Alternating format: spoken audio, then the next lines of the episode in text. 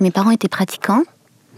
Donc euh, déjà le fait de se retrouver, euh, le fait de les voir euh, couper le jeûne en faisant la prière, en venant à table en disant Bismillah, etc.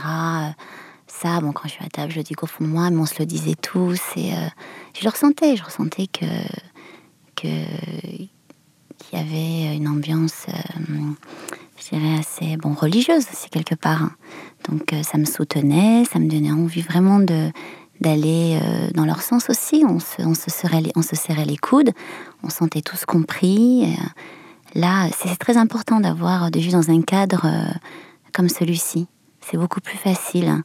Quand j'entends autour de moi des personnes ou des femmes dans mon milieu, dans le milieu dans lequel je travaille, qui me disent voilà avec mon mari, on a fait ceci. Ce week-end, je vois ma famille, mes frères et sœurs. Euh, euh, c'est, on n'arrête pas de parler de recettes ou euh, surtout, surtout la famille. Et ça, j'ai l'impression qu'elles le vivent bien. Elles sont pressées de rentrer chez elles.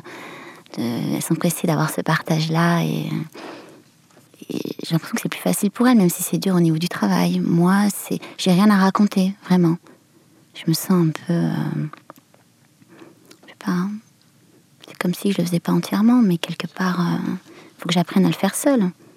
Si je m'étais trouvée au bout du monde dans un pays euh, toute seule, euh, il aurait fallu faire avec, avec, hein, avec les moyens. Hein.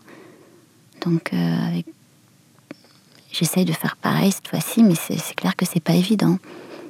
Ça dépend des, des, caractères, mais moi, je suis, je suis quelqu'un d'assez sensible, donc ça me touche particulièrement.